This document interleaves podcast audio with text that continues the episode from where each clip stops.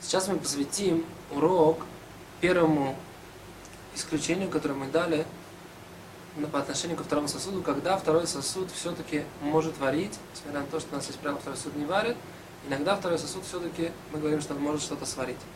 Э, мы говорим, поговорим сейчас о вещах, которые легко варятся, легко варимые вещи.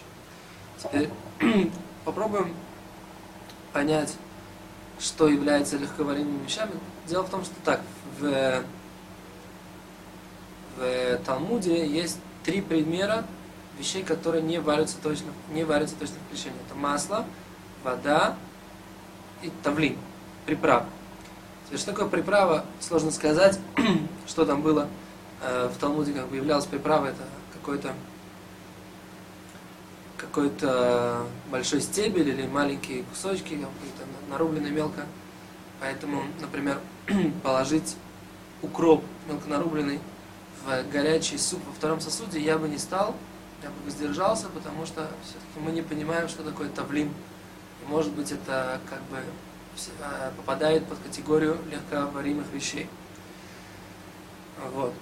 Теперь в Талмуде говорится о том, что есть вот эти вот легко варимые рыбки, которые там, Талмуд приводит два примера. Рыба, которая легко варится за счет того, что она сильно просолена, она легко проваривается даже во втором сосуде. Теперь э, есть тут два подхода, как относиться. В принципе, э, книга Ирейн говорит, что любая вещь, которую мы не знаем, что она не легко варимая, нужно опасаться, поскольку это запрет истории, нужно опасаться, что она легко варима, поэтому нужно любую вещь не класть во второй сосуд, возможно, она варится легко. С другой стороны, есть подход другой, что как бы, поскольку то, что мы не знаем, э, как говорят, когда Эн лахуш мишум кале бишуль, эль рак бедарим шейнену роот чем кале Хазуниш говорит не так. Только те вещи, которые мы видим, что они легко варятся. Мы сами видим, что они легко варятся. Глазами своими, например, там яйцо, если положить во второй сосуд, оно сворачивается, а вот оно сварилось. Или там чай мы заварили во втором сосуде, он заварился. В тех, вещах мы можем предположить, что они кале А если мы берем кабачок, да, например, и кладем его то как бы мы же видим, что он не сварился. Тут на самом деле очень сложно так к этому подходить, потому что зависит, всегда зависит от толщины кусочка, да, если те, тот же самый укроп, а если мы возьмем сельдерей и так далее. Поэтому в этой ситуации, конечно, лучше э, не класть совсем сырые вещи во второй сосуд из-за вот этого вот опасения, что мы точно не знаем на самом деле, что значит, что, значит что вещь сварилась и что значит э, легко варимые предметы. Теперь, поэтому нельзя положить э, какую-то совсем невареную вещь во второй сосуд из-за вот этого вот опасения, что мы не знаем, может быть, оно легко варится. Теперь так. Э, что, как же быть? Ну, тут есть такой вопрос, да, что, опять же, те, кто считает, что мы опасаемся на второй сосуд, то мы говорим, что в третьем сосуде мы точно не опасаемся. В принципе. В третьем сосуде мы не опасаемся, поэтому мы можем э, положить в третий сосуд.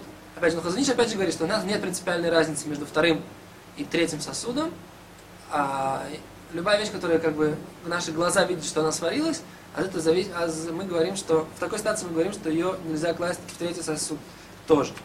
Теперь попробуем э, сказать несколько примеров, исходя из этих правил, э, которые мы, как, как бы, как себя вести в шаббат.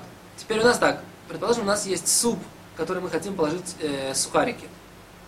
Теперь они, сухарики эти, могут быть э, легко, мы можем предложить, что они могут легко варимы быть, поскольку они такие тоненькие сухарики. Вот в этой ситуации, на самом деле, нам помогает следующая вещь, что наш половник это уже второй сосуд, и поэтому, когда мы наливаем в тарелку, в тарелку уже третий сосуд. Поэтому, по мнению Мишна Брура, как мы сказали, по первому мнению, мы можем положить вот эти сухарики в, в, в, в тарелку, потому что это уже третий сосуд. Теперь, по поводу э, знаменитых чайных пакетиков. Э, скажем так, принято, Рамой Шапанштейн разрешил класть чайные пакетики в третий сосуд, и, но по Хазаниш мы говорим, что поскольку наши глаза видят, что оно сварилось, в третьем сосуде также это нельзя. По Мишна Брура, в принципе, тут как бы нужно опасаться, Мишна Брура опасается, являются ли они легко варимыми, эти, э, этот чай, и поэтому как бы лучше воздержаться и не класть в третий сосуд. Итак, вопрос такой. Можем ли положить во второй сосуд ломтик лимона или листья мяты?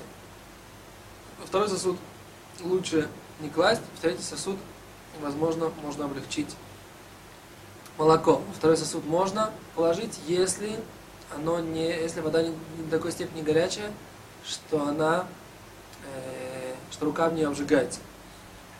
Теперь э, перемолотый кофе, черный кофе, нельзя даже в третьем сосуде, потому что мы видим своими глазами, в принципе, что оно само варится. Э, кофе растворимый во втором сосуде можно положить во второй сосуд. Э, второй, можно положить во второй сосуд, поскольку оно было уже сварено до шаббата. Э, по поводу меда точно то же самое, что и по поводу э, лимона и э, листьев мяты. До свидания.